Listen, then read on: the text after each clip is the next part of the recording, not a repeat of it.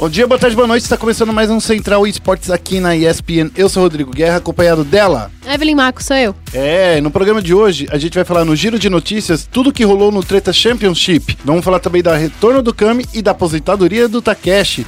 A gente vai falar também do Dendi, a lenda do Dota 2, que tá criando um novo time, tá pensando aí, e aí? E no momento clutch tem a Astralis, que retorna ao topo sendo campeã do Major de Berlim, tem o MBR, que anunciou o KNG para o lugar de Codizera, e a Team Liquid no Rainbow Six, que terminou em segundo lugar na DreamHack Montreal. No Foco Nexus a gente vai falar do Flamengo, campeão do CBLOL, a gente vai falar também da G2, que é campeã da LEC, da FanPlus, campeã da LPL, ainda tem muito mais coisas aí para falar de todos os campeões que estão programados programados para entrar aí no Mundial de League of Legends. Fique esperto que o Central Esportes começa agora.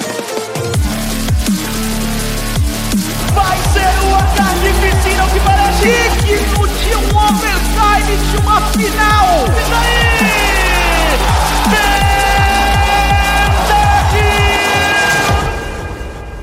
Começando aqui com o giro de notícias. E aí, Evelyn, tudo bem? High five. Aí, vocês não ouviram porque a mão da Evelyn é muito fofinha.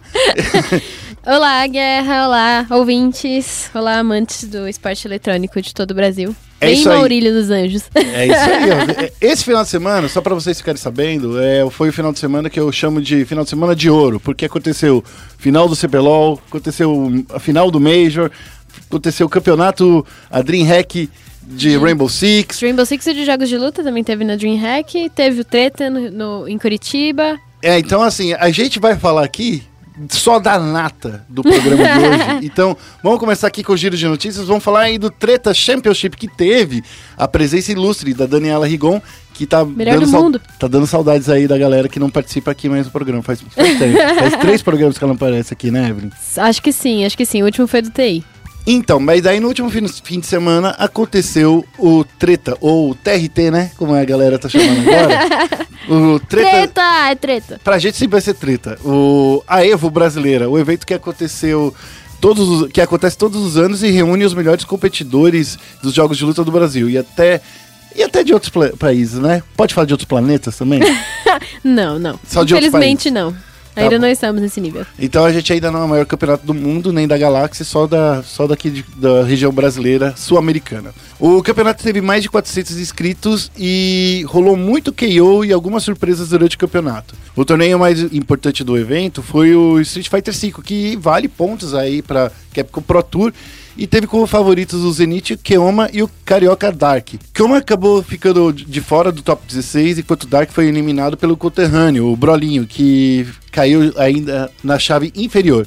Já Zenith chegou na grande final contra a HK Dash, que eu sempre dif tenho dificuldade de falar esse nome, e até conseguiu recitar a série por 3 a 1 mas não foi páreo para o Menate do Paulista, com a vitória, o Zenit levou, levantou a taça e ainda está garantido nas finais latando do circuito. O Treta ele teve competições de várias modalidades, né? Entre elas o Mortal Kombat, que teve o Killer Killer Shinnok, é o nome dele, né? Ele que é um grande competidor do Mortal Kombat brasileiro, ele venceu o Twitch Rivals de MK11 é, no último mês, mas ele não chegou à final do, do jogo, que foi decidido entre o Shinigami e o Conquer Conqueror.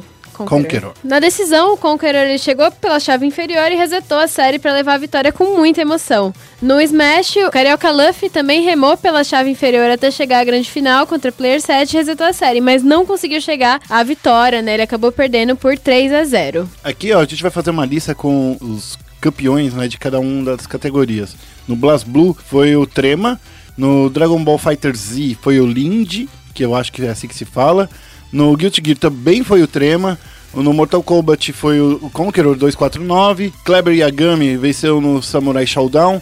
No Skullgirls foi o Caio Lugon. No Street Fighter V foi o Zenith como a gente já tinha dito lá. No Super Smash Bros. Melee foi o Aizen Gobei. No Ultimate foi o Looking Gordex e o Luffy. E Super Smash Bros. Ultimate de singles foi o Player 7. No Tekken foi o Léo Chaves. E no Under Night foi o Bigorados. E aí, a gente tem aqui uma listinha aqui, Evelyn, que você preparou também, que foi o ranking da Capcom Pro Tour latino-americana, né? Com essa vitória aí no Treta, o Zenith ele tá no topo do ranking da Capcom Pro Tour com 300 pontos. Atrás dele tá com 290 o Picorô, com 285 o Dark, com 210 Doom Snake, com 210 também o El Tigre, o Keoma, que venceu o Fighting Hill, tá com 200 pontos, atrás dele tem o Menard com 200 também, o HK Dash tá com 110, o Mono com 100 e o Robinho com 100 pontos também. É, com essa vitória também, o Zenit ele se classificou automaticamente para é, a final regional aí latino-americana da, da Capcom Pro Tour. É, a gente precisa prestar atenção aí, galera, porque essa final latino-americana aí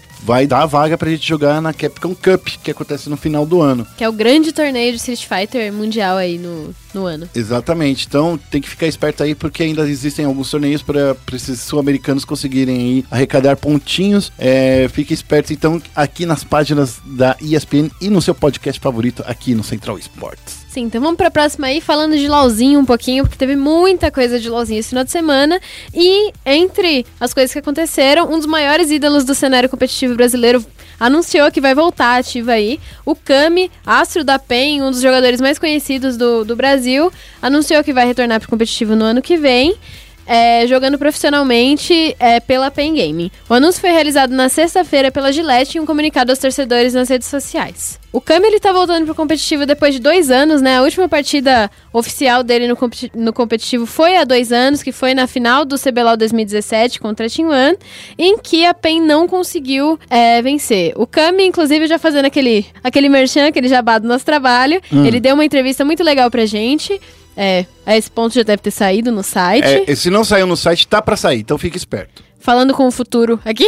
É, a gente tá falando deve aí. Ter, deve ter saído já. É porque a entrevista tá marcada para ser feita nessa terça-feira. Então não sei se eu conseguiu sair antes do podcast. Mas tá aí, fica esperto que a gente vai conversar bastante com eles. Exatamente, fica esperto.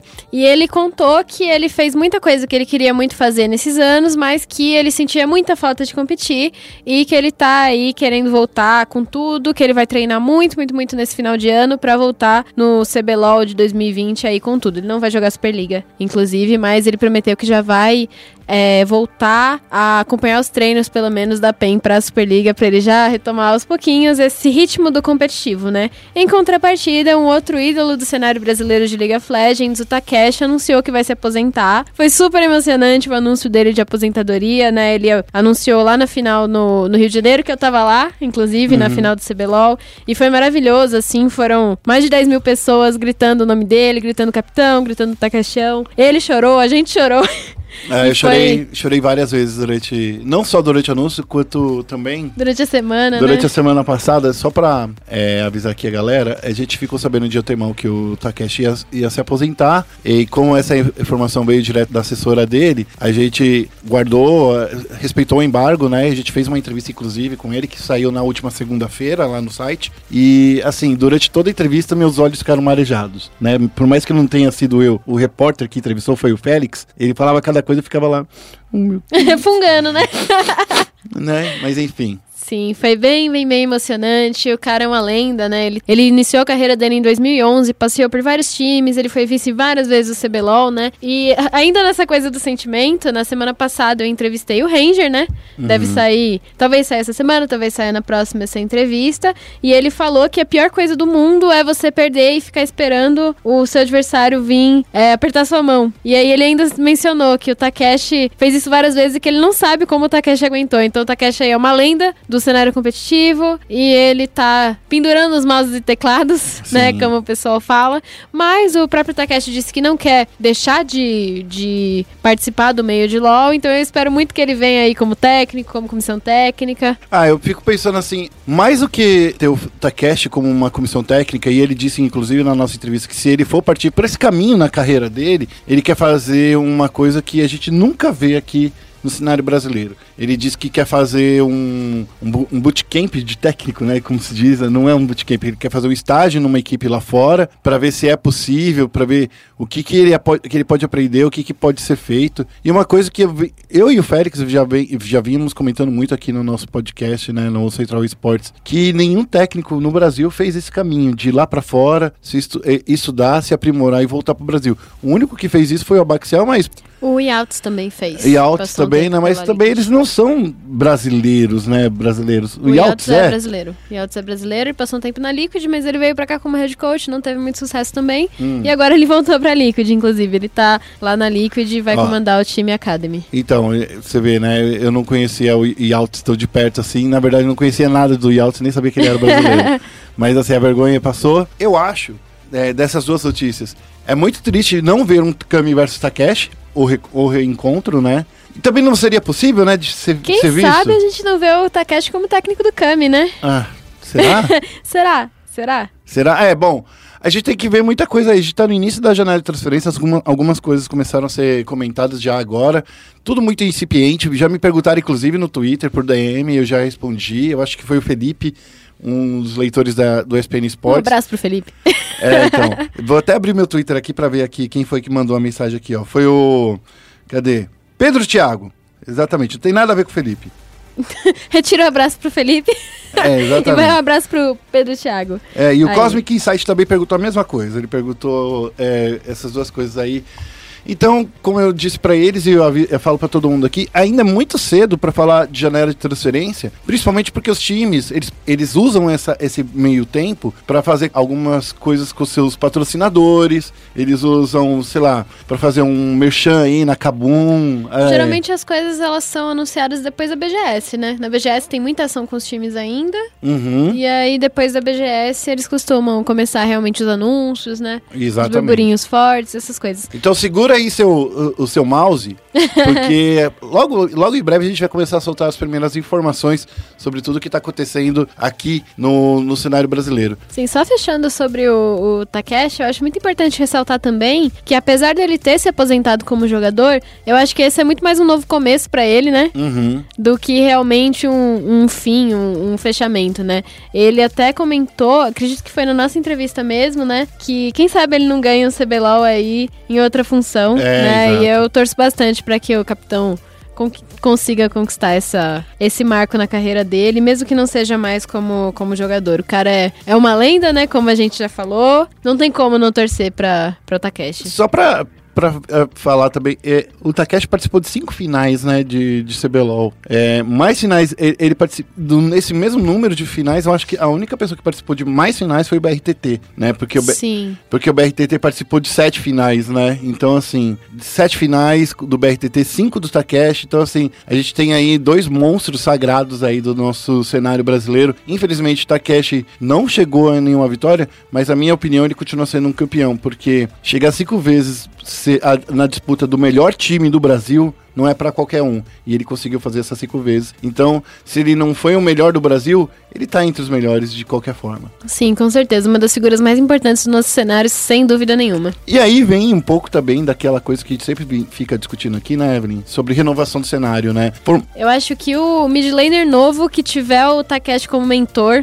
vai ser muito, muito, muito sortudo. Eu acho que se você pegar um, um House da vida que tá brilhando muito no, no desafiante, agora acabou de subir do CBLOL, e ele tiver a tutoria do Takeshi, o cara vai voar demais. E assim, qualquer mid laner ou outro jogador em outra posição que tiver realmente o Takeshi como tutor vai ter muita, muita sorte de conseguir isso. É isso aí. Partindo para a próxima notícia, a gente vai falar de Dota. Vamos falar O- de outra lenda dos esportes? Vamos falar aí do Dendi, né? O, ex-jogador da Natus em série que vai dar um próximo passo na sua carreira, né?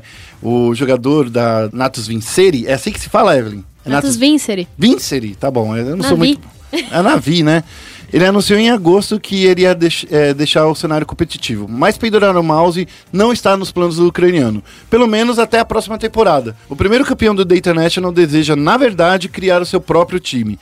A revelação foi feita pelo próprio Dente em entrevista concedida para o repórter Yama Kiminchenko e ele disse o seguinte, abre aspas, tenho planos importantes para a temporada. Após certo tempo e pressão exercida por muitas pessoas, decidi fazer algo.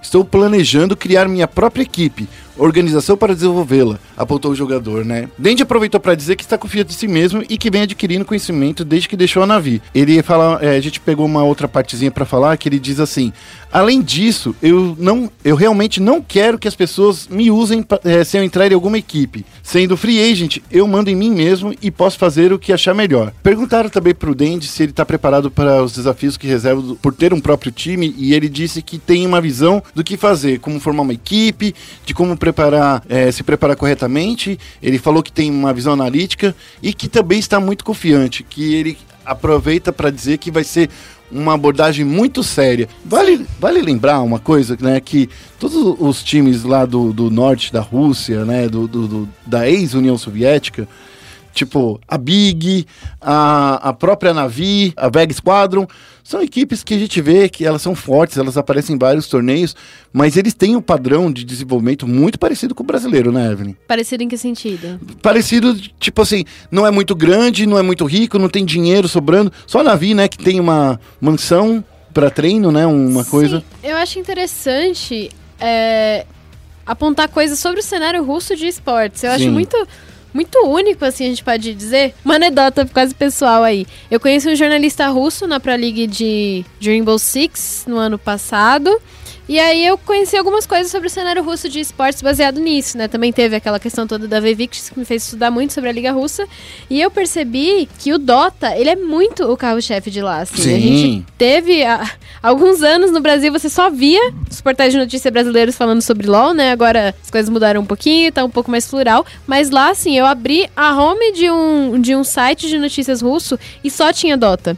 Então, assim, é, a- o carro-chefe da Navi, eu não sei se hoje em dia ainda é o Dota, mas na Rússia é o predominante, né? Então, é interessante isso que você diz partindo desse pressuposto, né? É, então, porque aqui no Brasil, querendo ou não, as equipes se preparam, se organizam em torno do League of Legends, né? É, Sim, a maioria delas. A sim. maioria das equipes a gente vê assim, principalmente quando a gente fala assim, equipes que estão no CBLOL, por exemplo, a Pen Game, é sem A contestação. PEN, a Red, até a própria NTZ, né? É sem contestação. A equipe de LoL recebe muito mais atenção do que das outras modalidades. Isso tem a ver, claro, com o retorno financeiro que cada modalidade dá. E lá na Rússia, querendo ou não, o Dota é muito forte, e assim como há, há muito tempo atrás, o StarCraft era muito forte na Coreia do Sul. Então dá pra entender um pouco porque que certos jogos têm mais destaque do que outros. E Dota, lá na, na, na Rússia como um todo, ele surgiu porque eu acho que era um cenário que os russos precisavam jogar. Até a chegada do LoL demorou um pouco lá, né? Não chegou tão rápido assim. Demorou um bastante pro LoL chegar. Sim, até hoje não é muito desenvolvido, né? Mas sobre o, o Dendi aí, eu só não entendi direito se ele quer ser um empresário ou se ele quer ser um jogador, né? Eu acho que ele tá meio é, confuso entre as funções dele, ele não sabe direito o que ele quer exercer, mas eu gostei muito do que ele falou, que ele não quer ser usado, né? Ele não quer ser um instrumento de marketing da organização, ele quer a organização centralizada dele, mas ele quer decidir os próprios passos dele e dessa equipe que ele pretende montar, né? Eu gosto muito desse, dessa visão dele e eu acredito que se ele realmente montar essa equipe dele, pode, assim, dar muito certo, porque ele é o cara que tem. Ele é possivelmente um dos caras que tem mais expertise no Dota no mundo inteiro, né? Então, esse foi o nosso giro de notícias. É, vale lembrar, se você quiser saber mais notícias fresquinhas sobre o mundo dos esportes eletrônicos, acesse spn.com.br barra esportes. E agora a gente vai falar dos joguinhos de tiro. Vamos para o momento clutch. Okay, momento clutch de hoje, a gente vai já começar falando da Astralis, que retornou ao topo do cenário de Counter-Strike mundial, né? A Astralis, os dinamarqueses da Astralis, eles são campeões do Major de Berlim, que terminou no último domingo, e eles fizeram uma final é, inesperada, né, de certa forma, contra a Vanguard. Que, pra quem não sabe, é uma equipe que já era. que não é consolidada, né, no, no cenário mundial de Counter-Strike, que tá buscando isso, e assim como a Ence no, no último Major, chegou aí contra a final, dessa vez contra a Astralis, e tomou um 2 a 0 mas tá lá na final, né? Eu Ah, só quero criticar uma coisa, antes de falar qualquer coisa. manda, desabafa. Eu acho que a final foi antecipada. Não deveria ter visto o jogo de Astralis versus Team Liquid lá na- nas quartas de finais. Agora você pode continuar. Assim como o Guerra falou, né, no podcast passado, aconteceu essa final antecipada que foi entre Astralis e Team Liquid, mas o chaveamento não é aleatório. Né? Então, de certa forma, foi aí uma falta de desempenho dos times em, na etapa Mas anterior. é meio né? aleatório, né? Porque se você fala que é suíço e é pela ordem de classificação, É, mas ali que eu devia ter pegado o Cid 1, né? é, concordo com você, né? Mas enfim, é, sei lá, é- é- a- essa Liquid, inclusive, o próprio Device disse pra gente na SPN Internacional que a Liquid não tava jogando o seu melhor. Então pode ter sido. Sabe aquelas coisas de falar. equipe que não acordou bem no final de semana. Não dormiram bem e a Liquid acabou é, as quartas, nas quartas de final, tomando 2 a 0 da Astralis. Depois a Astralis pegou a Energy, que. Energy. Que venceu a Navi nas quartas. Eles pegaram a Astralis na semifinal e a Astralis venceu de 2 a 0 E deu outro 2 a 0 na a Vanguard no, aí na grande final. Uma coisa interessante que eu queria apontar aí é uma, uma informação que foi publicada lá no Mais Esportes pelo Bruno, acredito que sob tutoria do Rock, mas eu não sei. Que a Astralis não perde um mapa dos playoffs de um Major desde 2017.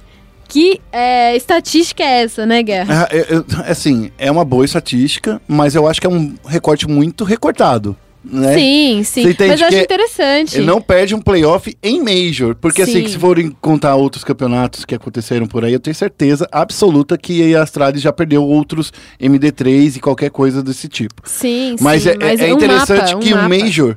Major é interessante porque é onde estão os melhores times do mundo. E nesse, nesse caso, você não perder para nenhum time que está entre os melhores do mundo, né, nem perder nenhum mapa. Então é- isso mostra ainda mais a força da Astralis. Que, vamos combinar, né? A Astralis também ela só dá atenção para os grandes torneios, né? Nem para Blast mais ela tá dando tanta atenção assim, né? Ainda bem. Ainda bem. E é legal ver isso, que pelo menos eles, eles é, conseguiram provar uma coisa pra mim, que por eles estarem jogando tanto o- a Blast Pro Series e campeonatos menores... Você que falou tanto da Blast, né? É, então, eu, eu sou um cara super crítico, porque Blast é MD1, é só um mapa, sabe? Então, assim, é, eu sou crítico porque eu vejo... eu- pelo que eu tava percebendo, eles estavam se dedicando apenas a isso, né? Pelo jeito não é só isso, eles estão melhores e, enfim, tenho que reconhecer que eles ainda continuam sendo a melhor equipe do mundo. Apesar do que o próprio Device disse que a Liquid é a atual melhor equipe do mundo e que eles ainda estavam num péssimo dia, né, digamos assim. Sim, eu acho que isso não muda nem um pouco o fato de que a Astralis é o melhor time da história. Eu acho melhor que eles... time da história e Eu- eles conseguiram conseguir é, marcar isso, sabe como, Evelyn? Como? É o terceiro Major seguido que eles vencem. Antes disso, só a própria Navi tinha feito isso. Um time fortíssimo aí na, na história do, do Counter-Strike mundial. E eu acho importante também ressaltar que a Astralis está voltando ao topo aí. O último campeonato que eles tinham vencido antes desse Major foi a Blast, que foi aqui em São Paulo, né? Depois disso, eles tinham passado por algumas Blast Pro, Pro Series, eles passaram por Miami, passaram por Madrid, não ganharam. Eles passaram pela Pro League, né? E não ganharam também. Eles passaram pela ECS, não ganharam. Na ESL One, de Cologne. Eles também não venceram, é, ficaram pelo caminho pela pra Vitality. No me- nesse meio tempo, eles perderam pra Fúria também, quem lembra, É né? verdade. Fúria nunca, nunca perdeu pra Astralis. Exatamente, é o- tá E- melhor que o MBR. E agora eles voltam pro topo aí nesse, nesse Major, que acho que é o campeonato que importa, de verdade, né? Vencendo a Liquid na- nas quartas de final. E eu gosto muito dessas. Acho que eu falei isso no podcast passado, né? Que eu gosto muito dessas histórias do time que já foi o melhor do mundo e tá tentando se reerguer. E deu pra ver que eles conseguiram se reerguer até rápido, né? Se for comparar com outros times. E eu acho. Eu quero muito ver quem vai ser o time que vai tirar a dinastia das Astralis, que eles estão retomando aí depois desse Major. Ó, sendo bem honesto, assim, na minha opinião, de verdade, esse Major, ele, por mais que ele tenha sido um, um bom Major, ele foi um Major que eu posso dizer. Atípico, né? É exatamente, porque as, as melhores equipes, as equipes mais hypadas, elas caíram antes, né? A Renegades, que é a australiana, gosto muito da galera lá, mas, sei lá, ver uma final de Major entre a Vanguard e a Astralis é, é meio estranho. Sim, né? sim. Tipo, até a Energy, se fosse a Energy versus Astralis, seria, na minha opinião, tá? Mais jogo, a gente tem que pensar melhor da forma que a gente faz esses chaveamentos, porque as melhores partidas estão ficando lá pro meio do Major e a grande final fica desse jeito, né? Sem. Ah, mas a Vanguard conseguiu totalmente por mérito deles, Não, né? Eles concordo. venceram a Vitality, venceram a Renegades, não foi um problema de chaveamento. Foi Não. realmente a Vanguard tá se, se marcando como uma das melhores equipes também de Counter-Strike É que eu sou, mundialmente. eu sou crítico. A Vitality eu, eu acho que é uma boa equipe, sim, mas não tão Mas boa quanto estavam né? hypando, né? Tem o Zaiwu, sim, é o melhor, um dos melhores jogadores aí da atualidade. Como a gente sempre diz, um jogador no Counter-Strike não dá pra carregar sozinho, tem que fazer muito mais do que isso, né? Tem que jogar em time. Mas no final das contas, sei lá, eu sinto que já é o terceiro Major que eu acompanho que a grande final acontece nas quartas de final, entende? Então, assim, no Major de Katowice do início desse ano, também a, a Astralis enfrentou a Liquid antes da hora. Naquela ocasião, inclusive, a Liquid ficou tão frustrada que nem deu entrevista de, depois do jogo. E antes disso, sei lá, toda vez que eu vejo, não é demérito do, campeonato, mas eu acho que é, é um demérito nessa forma de chaveamento. E isso tá me deixando meio. deixando os torneios com pelo menos as, é, os grandes embates lá pro meio da- do campeonato e não deixando uma final tão emocionante assim, na minha opinião, pelo menos. Eu não concordo, né? Assim como eu falei, não é, não é aleatório, mas eu entendo o seu ponto. Ah, mas é meio aleatório. A gente perde os, jogo os maiores jogos, né? Os jogos principais. É, não- eu acho que quem, quem, quem fã do Counter-Strike não gostaria de ver uma final entre é, Liquid e Astralis, ou até mesmo com a Energy, ou até mesmo com a própria Vitality, mas como você mesma disse, é, a Bangar chegou nessa final por mérito próprio. Significa que os, que os times estão é, fraquejando alguma coisa? Eu não sei. Mas assim, todo mundo queria ver um Zayu indo mais pra frente no campeonato. E mesmo assim, esse foi um Major também mais triste porque foi um, o primeiro Major de muito tempo que não tem um Coldzera. Né? Sim, que não tem um MBR nas, nas, É, MBR nas barra de final aí nos playoffs. Então, assim, eu sinto que esse Major, o, o Instalader, ele perdeu muito em qualidade por causa de problemas internos dos times. E aí, a culpa não é do Major, é culpa dos times que não resolveram esses problemas internos. Cenário Counter-Strike melhore. Exatamente. Falando nisso, vamos falar aí de um time brasileiro que tá aí com mudanças? Bora, vamos falar aí do MIBR que anunciou o KNG para surpresa de zero pessoas no total da, do- da internet. E não surpreende ninguém. Exatamente. É, o anúncio foi feito até com uma brincadeira. Eu fiz essa nota. Fui eu que fiz essa notinha, Evelyn? Não lembro. Eu acho que eu peguei um. Foi um- o Pumba. Eu peguei metadinha do, do que o Pumba fez, porque eu lembro de uma coisa que é muito legal quando a gente estava fazendo essa matéria. Alguém se lembra de quando a mãe do KNG soltou no Twitter, no, no Instagram Ah, eu dela, amo. sem querer? Mas aí fiquei pensando. Fofa. Foi sem querer mesmo? Porque depois eu fiquei vendo esse vídeo de anúncio. No vídeo de anúncio eles fazem é, uma, uma brincadeira, eu acho que fazendo um reenacting, né? Que é o Ded com o KNG, com a mãe do, do com o psicólogo do MBR participando. Tudo isso parecia muito ou encenado ou parecia que era fazia parte da brincadeira. Então eu fiquei com esse me- sentimento meio dúbio. Será que a mãe do KNG tweetou de verdade para ajudar aí no marketing, no hypada? Porque o anúncio dela foi logo após a derrota da INTZ contra o MIBR, é, é, no, no Major, né? E logo de- antes, um pouquinho antes do, do MIBR estrear. Então, enfim, fica aí a ideia. É só Porque essa notícia é assim, ela acaba na manchete, né? O KNG foi anunciado e vai jogar aí pelo, pelo MIBR. O que, que você acha disso? É só importante ressaltar também que é a volta do KNG pra Immortals, né? Depois que ele tinha sido quicado pelo Noah. Mas o Noah não tá lá. O Noah não tá lá. gente, gente, vocês estão querendo arrumar treta onde não tem. Não, não tem. O Noah nem Mas é... é importante ressaltar, assim, né? É que assim, só pra explicar então o que a Evelyn tá pedindo aí pra eu explicar. É, em 2017, quando. Ou em 2000, é, foi em 2017 quando o KNG saiu da Immortals. 17. O Noah Winston, que era o presidente da, e dono da Immortals na ocasião, ele tinha dito que KNG tinha sido expulso do time e que nunca mais, nunca mais, e nunca mais é uma palavra que eu falo assim, dura pra sempre. Ia Foi jogar pela mais Immortals. mesmo? Disso eu não lembro. É, ele falou nevermore. Tá, está escrito isso com Quicaram o Noah pra trazer o... Daí quicaram o Noah KNG pra de ele- volta. Então, assim, na minha opinião, não faz tanto sentido agora, porque o Noah não é mais dono da, da, da Immortals, dono, o único dono, né? Agora a Immortals ela tem um grupo de investidores muito grande.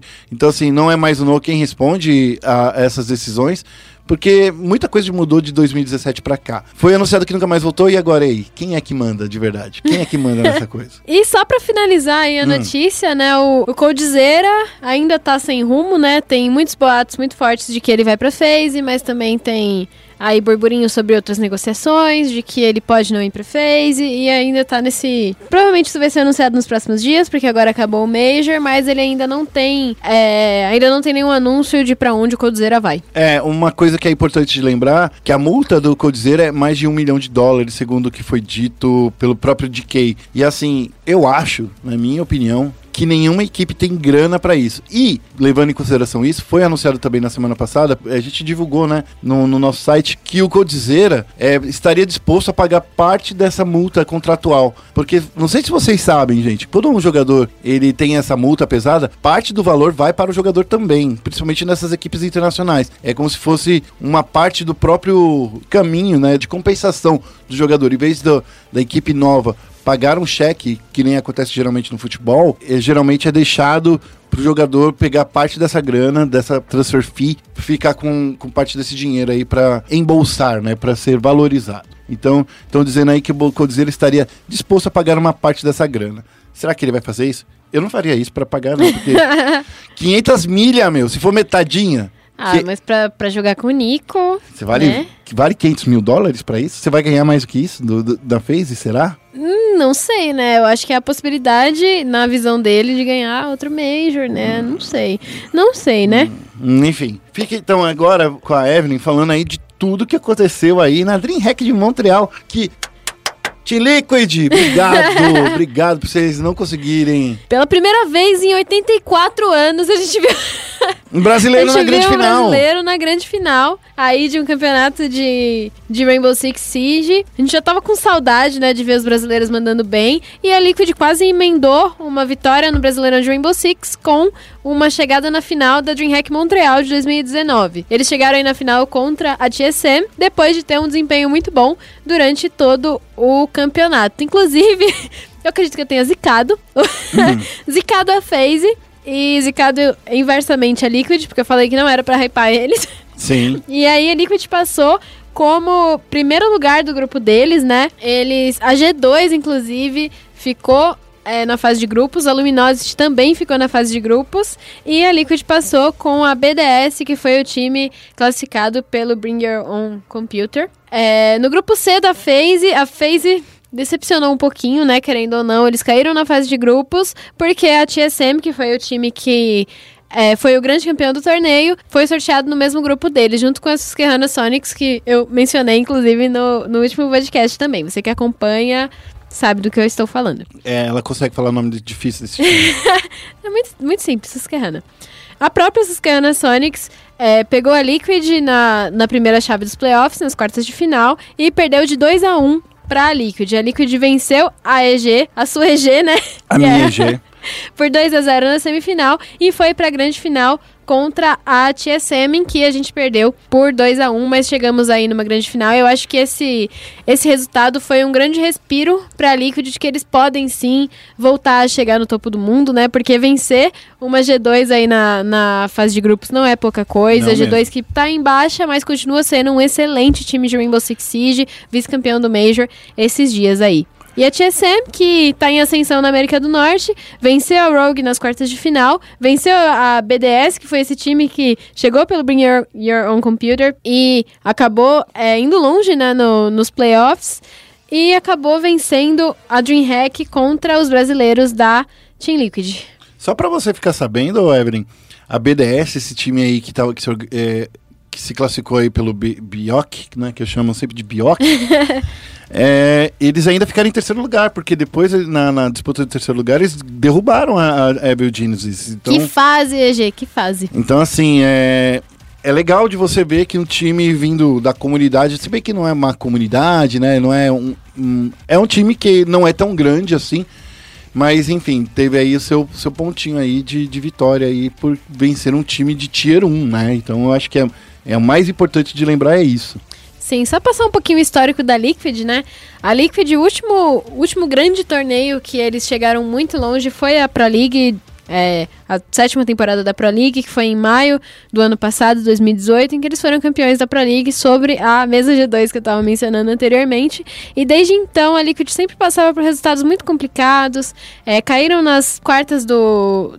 Não, eles caíram na fase de grupos do Major do ano passado, caíram nas quartas do Invitational, não se classificaram para a última temporada da Pro League e acabaram também não se classificando para o Major. Então essa, essa, esse resultado na DreamHack, que vem depois de um título no Brasileirão, que o pessoal acaba não considerando muito, né? Esse resultado na DreamHack, ele, eu acredito que tenha muito impacto nos jogadores, né? E foi muito legal ver o Brasil longe aí no, no Rainbow Six Siege mais uma vez. Deu pra, pra recuperar um gás aí na, na torcida e deu pra recuperar a vontade de, de torcer pros brasileiros aí no, no Rainbow Six. Ó, só para vocês ficarem falando aí, é que eh, na semana passada a gente conversou com o Márcio Canosa, é, e é muito legal ver que o cenário de, de esportes do, do Rainbow Six está crescendo e, e é muito legal de você ficar sabendo que o, o Brasileirão, caso você não tenha ouvido o programa até o fim, vai voltar em março do ano que vem.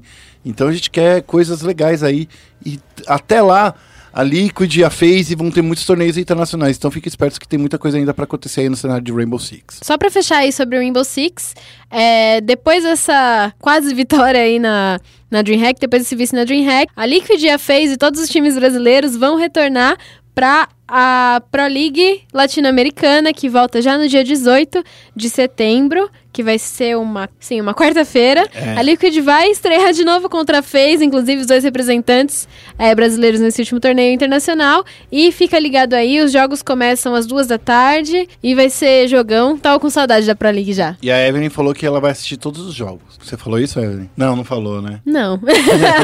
Não, mas não dá, porque eu não deixo, porque eu fico colocando trabalho para ela escrever no meio da tarde, é por causa disso. Exatamente, porque esse é o meu horário de trabalho. Tá. Mas eu vou assistir tempo. por você, tá bom? Ok. Então, É, a eu- gente comenta tudo aqui. Eu paro de trabalhar pra ficar assistindo e deixo você trabalhando. Ok. vamos, vamos falar um pouquinho do- dos MOBAs? Vamos entrar aí no. Vamos no, focar o Nexus. E no Foco Nexus a gente vai falar aí do assunto principal desse programa, né? Não dá pra falar nada menos do que a grande final do CBLOL que ficou com o Flamengo, finalmente. Ele conseguiu passar aí, ó, um aro- aromatizador de ar e tirou o cheirinho e é campeão do CBLOL. Aê, Como parabéns. eles falaram na coletiva, acabou a palhaçada do cheirinho. Acabou com a palhaçada do cheirinho. É isso aí, ó. Flamengo que já tinha sido tri vice-campeão, né? Do circuito desafiante, duas vezes do CBLOL, conseguiu seu primeiro campeonato aí de grande peso. Quase não conseguiu, né? Foi num 3x2 suado ali contra o NTZ. E o NTZ não deu bobeira pro Flamengo. É, e eu só eu acho que também e foi um- um- uma grande final que a gente queria ver, porque eu não vi nenhum dos dois times entregando o jogo, sabe? Eu não vi nenhum dos times com fazendo um corpo mole ou que não estivessem disputando tudo, cada, cada segundo. Não, Sim, os dois deram muito sangue nessa final e foi fantástico, assim, de assistir. Que show que eles deram. Por muito tempo a gente viu, tava vendo, as, principalmente as finais brasileiras aqui, né, do CBLOL, ah, que sempre tinha uma desculpa pra falar, ah, na- nas duas eh, finais passadas, o Flamengo tiltou, tiltou contra Sim. Cabum, tiltou contra a INTZ, E dessa vez não, o NTZ era muito competente, o Flamengo também era muito competente. Foi 3 a 2 né? A gente teve 3 a 2 nas três últimas finais do, do CBLOL. A gente teve 3 a 2 nessa, na Flamengo contra o NTZ e Flamengo contra Cabum. Foi tudo muito suado e dessa vez deu pro Flamengo. É isso aí. É, só pra vocês terem uma ideia, também outra coisa que é legal, o, Shin, o Shrimp e o Lucy são os primeiros é, sul-coreanos que levantaram o troféu CB, CBLOL desde 2015. É, isso daí também rendeu pro Flamengo, caso você não tenha entendido até agora, a oportunidade de representar o Brasil lá no Mundial. E eu acho que é por esse ponto que eu vou puxar essa mini discussão aqui, Evelyn. A gente tá chegando aí na fase de entrada do Mundial, do LoL. Só pra falar que nessa, fase de entrada do Mundial, eu acho que vai ser a fase que a gente pode chorar bastante, que a gente não vai conseguir passar. Por quê? É, mas é verdade, não vai conseguir passar de jeito nenhum.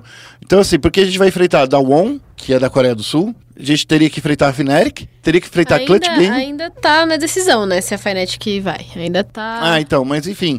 Tem, tem uma possível Fnatic. Não, a Fnatic já tá classificada aí pro play-in. Tá aqui, ó, na- na- nessa tabela mesmo que você colocou. Fnatic tá como seed 3 do pool 1 do. Não, é, é, Eles ainda vão disputar a final regional pra ver se eles vão pra, Ah. direto pra fase de grupos ou se eles vão pro play-in. Eles estão no mínimo no, mínimo, play-in. É, no mínimo no play-in. Então, assim, pode, vai ter um time europeu, vai ter um time sul-coreano, tem o time dos Estados Unidos e tem o time da, M- eh, da LMS. Então, assim, na minha opinião, essa fase de entrada, ela serve apenas pra uma coisa. Pra falar assim, gente, não dá pra ir todo mundo no Mundial. então, tipo assim, a gente quer coreano e, não- e americano. Então, desculpa, amigos. Europeu, né? É, então, é americano, europeu é, e. E a. Marines. Então, assim, cara, eu não vejo a gente conseguindo bater. Ó, eu gosto muito, muito do, do time do Flamengo. Gosto do jeito que o Flamengo, Flamengo joga.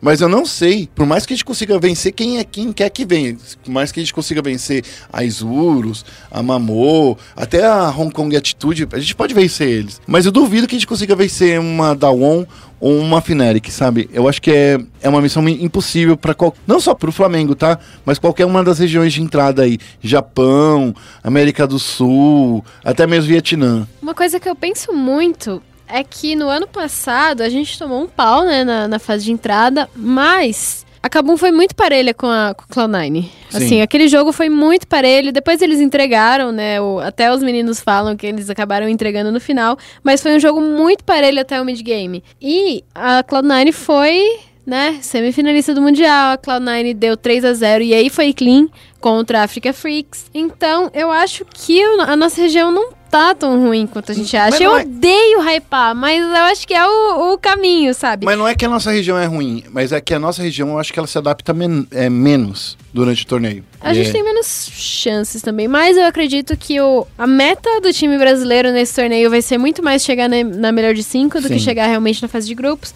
porque esse formato do play-in ele é tosco, assim, É, é- é um falando forma- no... Não, é, é um formato que foi feito li- literalmente para facilitar a vida de quem é do Seed 1, né? Do Tier 1 ali, do que eles chamam de Tier 1, que é Sim. China, Coreia. Porque o que, que eles querem? Eles querem colocar três times é, de cada região, de cada região grande. Três times dos Estados Unidos, três times da Europa e três times da Coreia. E assim, e a China, que já tem as três vagas lá direto no, no, no Mundial, que nem precisa passar.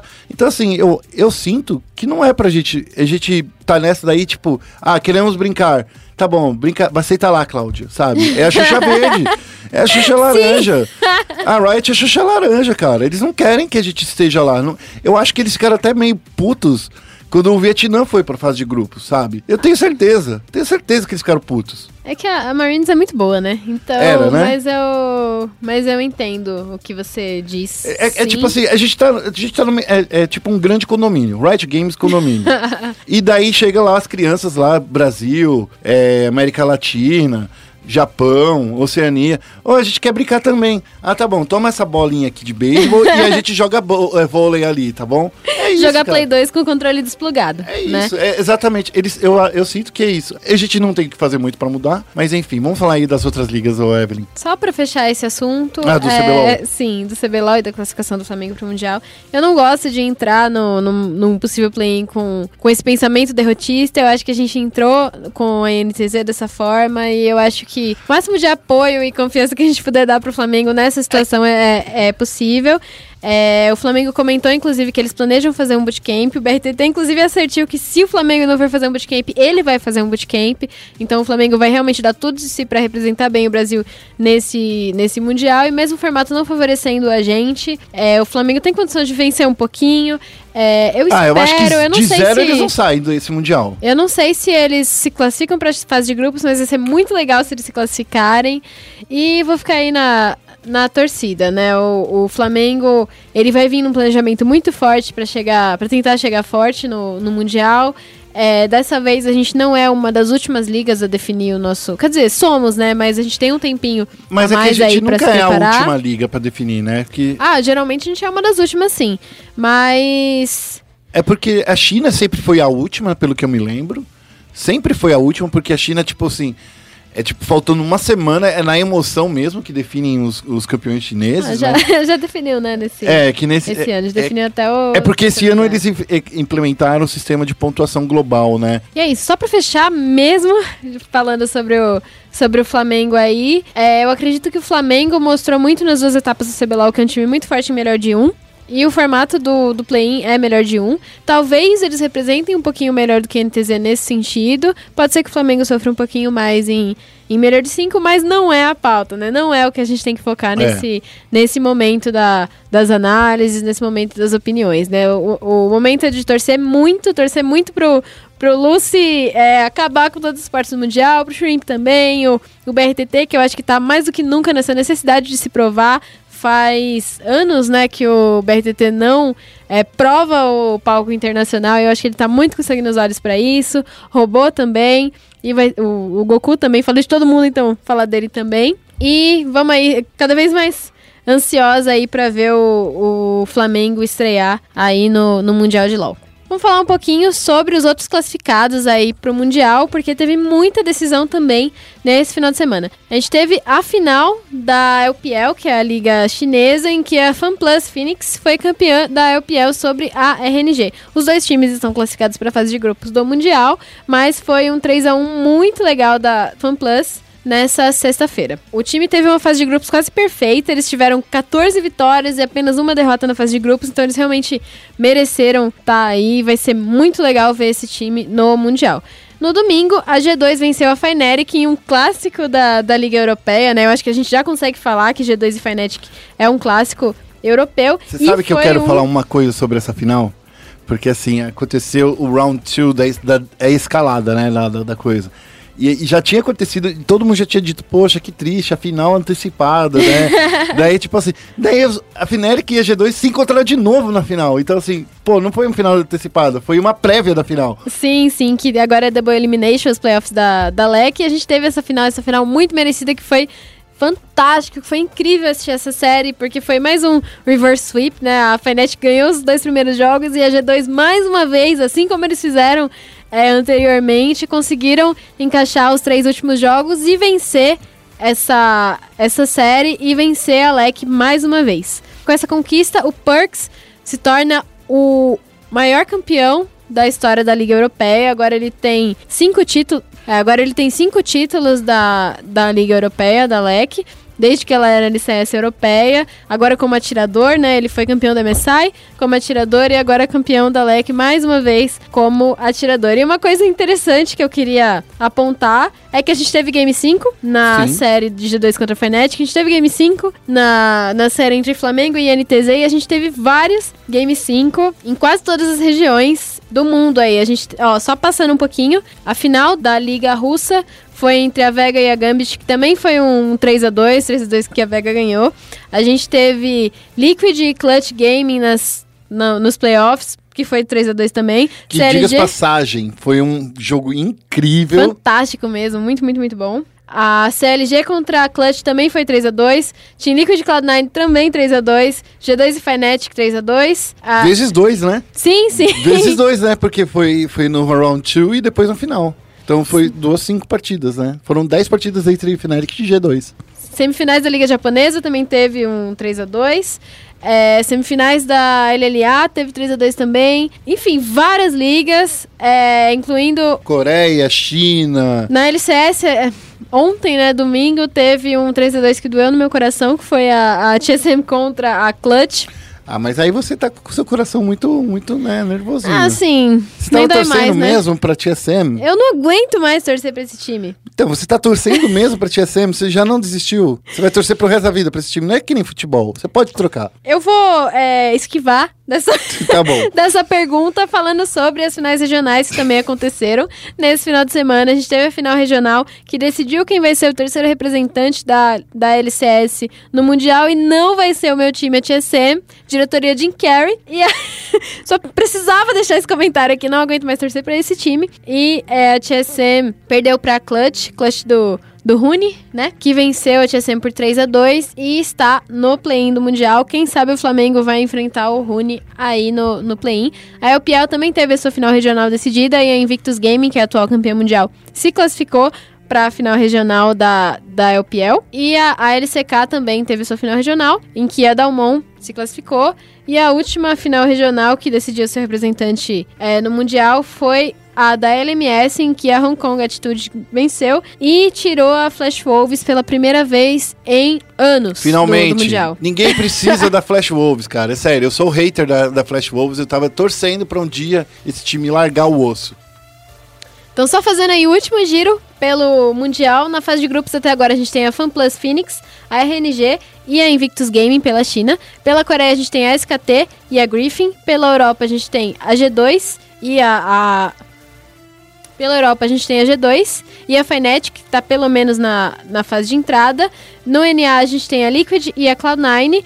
Pela LMS a gente tem a J-Team e a HQ. E na fase de grupos falta definir o segundo seed da Liga Europeia, que é a LEC, que vai ser decidido aí no, no próximo domingo, dia 15. Que pode ser a Fnatic ou pode ser um outro time. Eu acredito que vai ser a Fnatic, mas isso é um palpite meu. O último time a se classificar na fase de grupos vai ser o campeão da VCS, que é a Liga do Vietnã, que vai ser decidida nesse dia 14, que vai ser nesse sábado. Na É. fase de entrada, a gente tem a Dalmon, a Fnatic ou outro representante que vai ser definido pela, pela final regional, é, a Clutch pela LCS, a HKA, que é a Hong Kong Attitude pela LMS, o Flamengo, a Isurus pela LLA, a Mammoth pela, pela OPL, que é a Liga da Oceania, e a Royal Youth pela Turquia. Ainda falta ser definido pro playoff o vice da VCS, o campeão da LCL, que é a Liga Russa, e o campeão da LJL, que é a Liga Japonesa, além do campeão da LST, que vai ser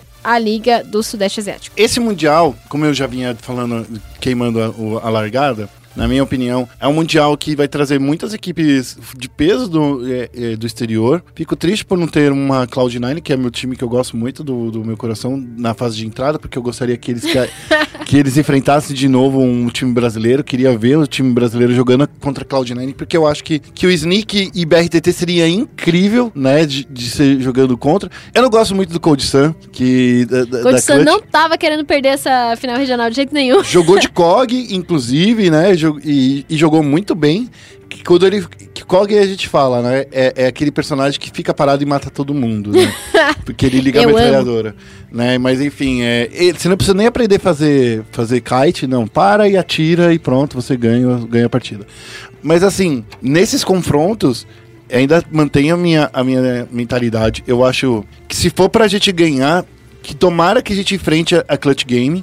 Torço muito gente jogar contra a Clutch Game numa MD5, se for pra ga- garantir aí uma, uma vaga aí no, no- no- na fase de grupos, que a gente consiga subir, porque se a gente for enfrentar da ON, eu acho que a gente não consegue não.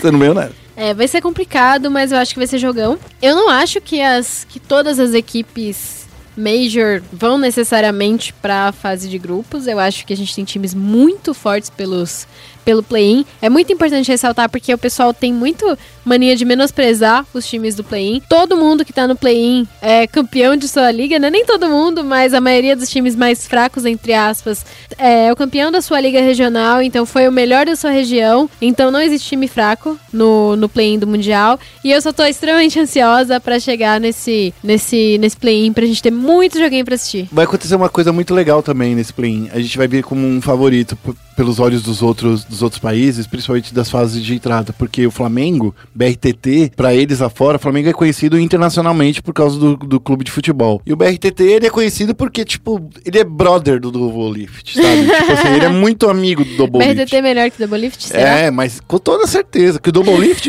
nossa, es- espanca o, o Double Lift. De verdade, verdadeira.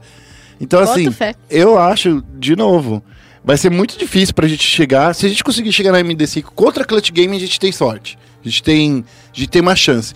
Mas se for contra uma Dawon, ou se for, sei lá, a própria Fnatic, se a Fnatic ficar aí na, na fase de grupos, ou se for o, o segundo time europeu, segundo time europeu que pode ser a Vitality, né, que, se eu não me engano, eu não lembro aqui de cabeça que tá disputando essa, essa vaga aí com a, com a Fnatic, mas assim, na minha opinião, o caminho tá, tá ok na fase de grupos da fase de entradas. De- esses times aí, eu acho que o Brasil bate de frente. O problema é, é a MD5. Eu acho que na MD5, o Flamengo vai passar por um bom trabalho aí de preparação. Eu acho que o, que o Vão fez uma boa escolha, inclusive, de, de trazer o Lupe. Era o Lupe e o, O Talkers. o Loop e o Talkers que eles trouxeram aí, tomara, tomara mesmo que eles mantenham essa equipe, eh, essa equipe técnica ampliada de uma forma E interessante. que venha mais gente também, né? Que venha mais pessoas, é claro, porque assim, se a gente conseguir passar da fase de grupos, é, conseguir entrar na fase de grupos, a gente fica